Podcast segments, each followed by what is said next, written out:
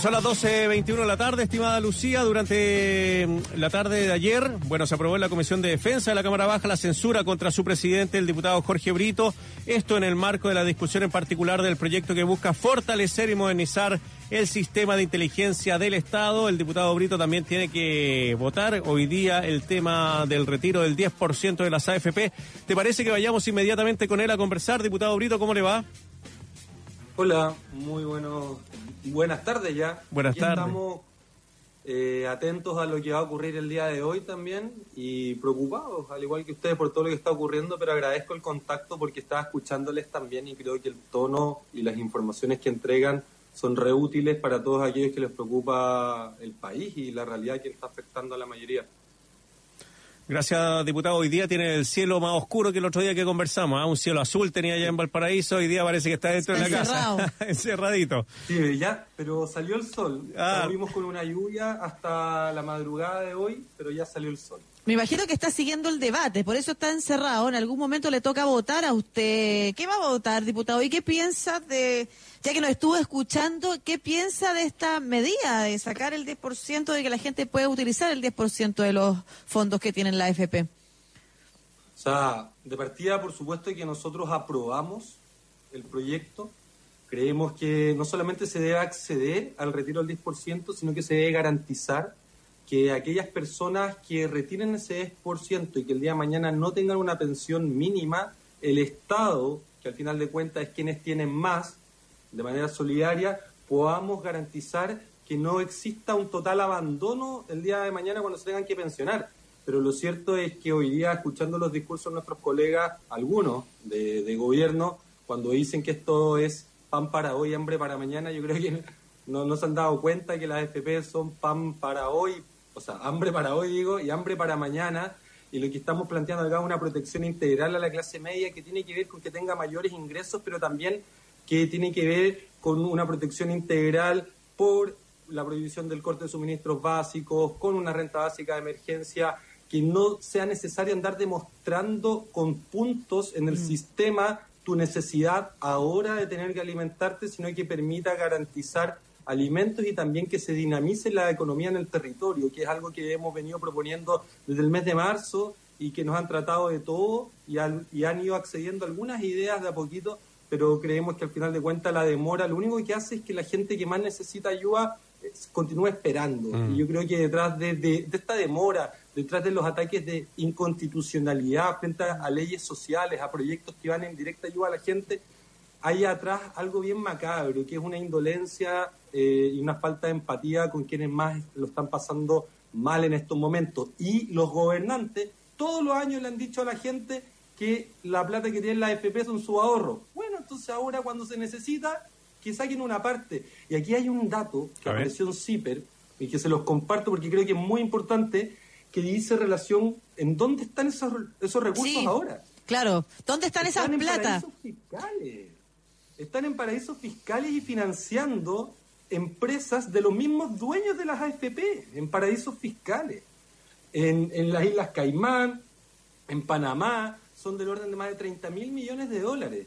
Entonces, acá no solamente quien vote en contra va a votar en contra de la posibilidad de que los trabajadores y trabajadoras retiren hasta un 10%, va a quedar un 90% ahí todavía, sino que además van a votar a favor de que los dueños de las AFP continúen financiando sus empresas a bajo costo en paraísos fiscales, dándole la espalda a todo Chile y mostrando lo que todo Chile sabía, que es que la plata que está en la AFP no es de los trabajadores, es de los dueños de la AFP, no un sistema de seguridad social, es un negocio social, un sistema de inversiones a bajo costo para los dueños de estos grandes grupos económicos.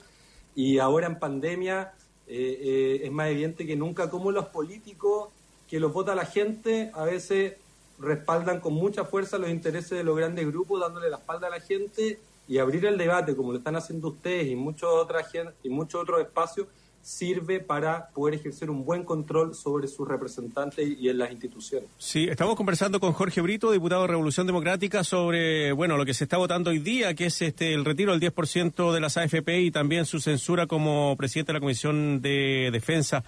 Si hubiese habido un apoyo robusto del Estado, del gobierno, con, con eh, bueno, una buena cantidad de dinero para toda la familia, ¿ustedes estarían también de acuerdo con el 10% o esto es una medida de emergencia porque no ha sido bastante, no ha sido lo suficiente el apoyo que ha tenido el Estado y el gobierno a las familias chilenas?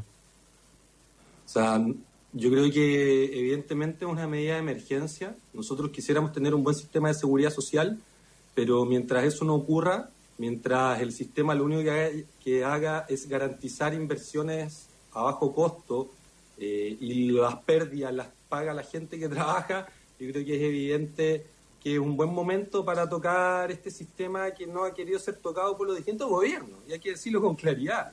Eh, los distintos gobiernos pasaban algunos ministros de eh, la moneda a los directorios de las AFP y hoy día es evidente, es evidente la necesidad, el hambre que hay hoy día en Chile y la libertad también. Si aquí nadie le va a obligar a nadie a retirar sus fondos, te va a permitir hasta un 10%, va a haber un 90% que no va a poder retirar aún.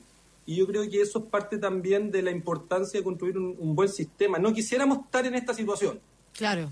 Pero les aseguro que nadie de los que va a retirar el 10% quisiera echar mano a sus ahorros para poder alimentarse y subsistir durante la pandemia. Y usted lo decía, además, gente que hoy está pasando hambre, lo, que representa la AFP para las personas y las jubilaciones, que además saben las jubilaciones que han sacado sus cercanos, sus familiares, hambre para hoy y hambre para mañana. Pero, pero además, no solamente estoy pensando en el hambre, estoy pensando también en esas familias de clase media que durante todo este tiempo eh, han visto mermados sus recursos, pero que los intereses de las deudas, por ejemplo, a medida que pasan las semanas se van acrecentando también.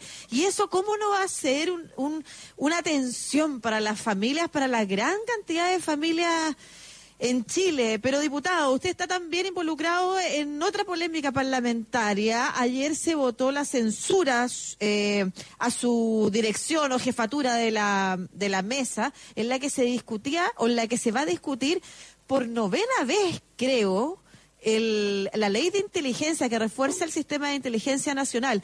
Por, usted dígame cuántas veces el presidente del Ejecutivo ha mandado en este periodo suma urgencia para este proyecto.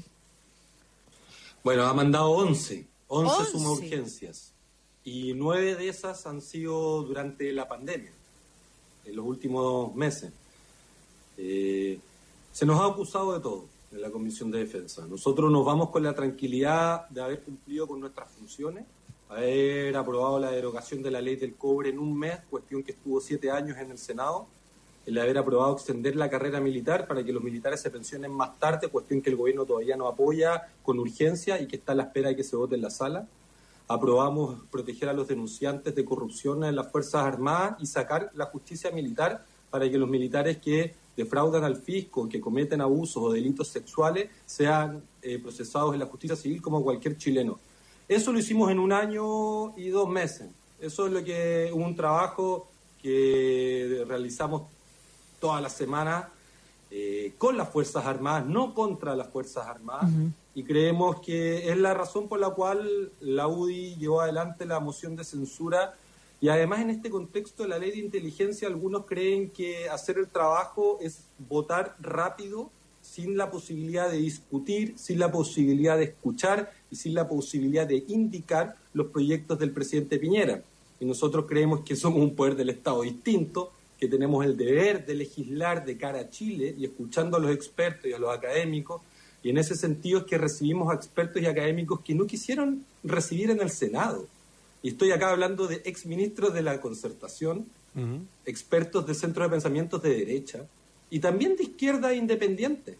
Acá hemos recibido a quienes propusieron de todos los sectores y eso fue la excusa sobre la cual plantean que yo estaba dilatando la votación de la ley y me sacaron con el voto de la parlamentaria del PPE, Loreto Carvajal, y la verdad es que no es primera vez que la diputada Loreto Carvajal vota con la derecha eh, artículos importantes o votaciones importantes en la Comisión de Defensa o en la sala de la Cámara. No sé si una vez comentamos con usted la vez pasada la ley de la jibia. ¿Recuerdan que nosotros aprobamos prohibir el arrastre? Sí. Bueno, la diputada Loreto Carvajal puso una ley, un proyecto de ley para restituir el arrastre para la jibia en favor de las siete familias.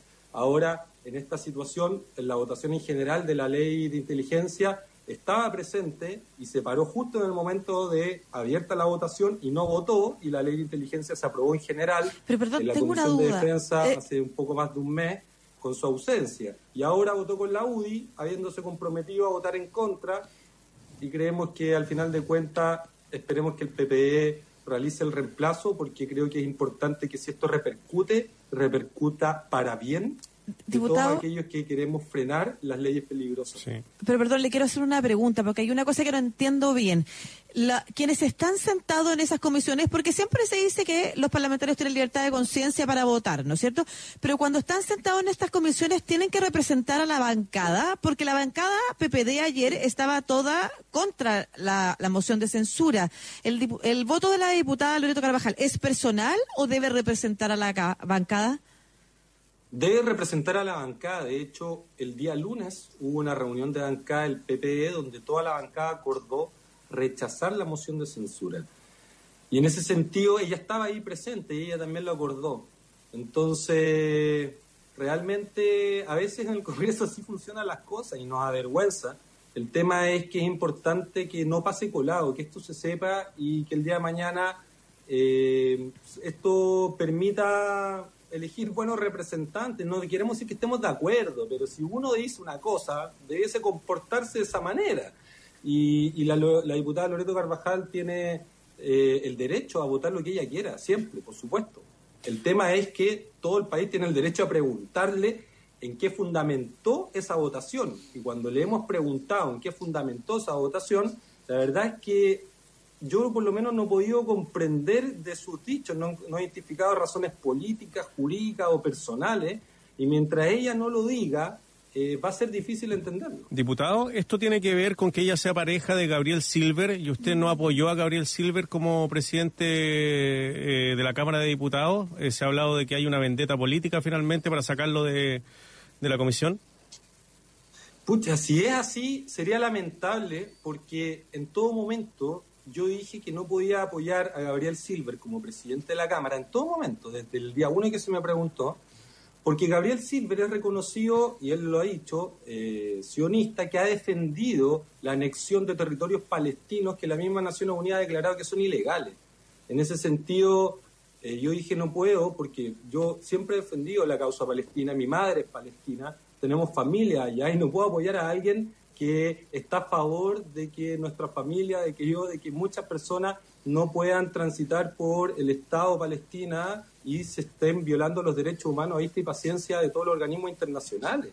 Eh, si, el diputado Silver dice que la anexión a los territorios palestinos y, otros temas importantes, eh, las reformas del gobierno que logró aprobar el gobierno con los votos del diputado Silver en la Comisión de Trabajo el año pasado, dan cuenta al final de, de todo de quiénes son las personas que permiten que los proyectos de la derecha se aprueben aun cuando la oposición supuestamente es mayoría. Nosotros todo el rato nos preguntan, pero ¿por qué la oposición no se une? ¿Por qué la oposición no logra parar estos proyectos? Y la verdad es que siempre hay un pirquineo de votos que logran hacer Bueno, la pero, pero para ser justos también le pasó a la mesa de la Cámara de Diputados con el Frente Amplio. O sea, también ahí se pidió unión y el Frente Amplio, independiente de las razones que haya dado cada uno de ustedes, eh, tampoco apoyó y en este momento, en una Cámara donde hay mayoría de la oposición, la mesa la preside otro parlamentario de otro sector. Así es que eso ha pasado por todos lados.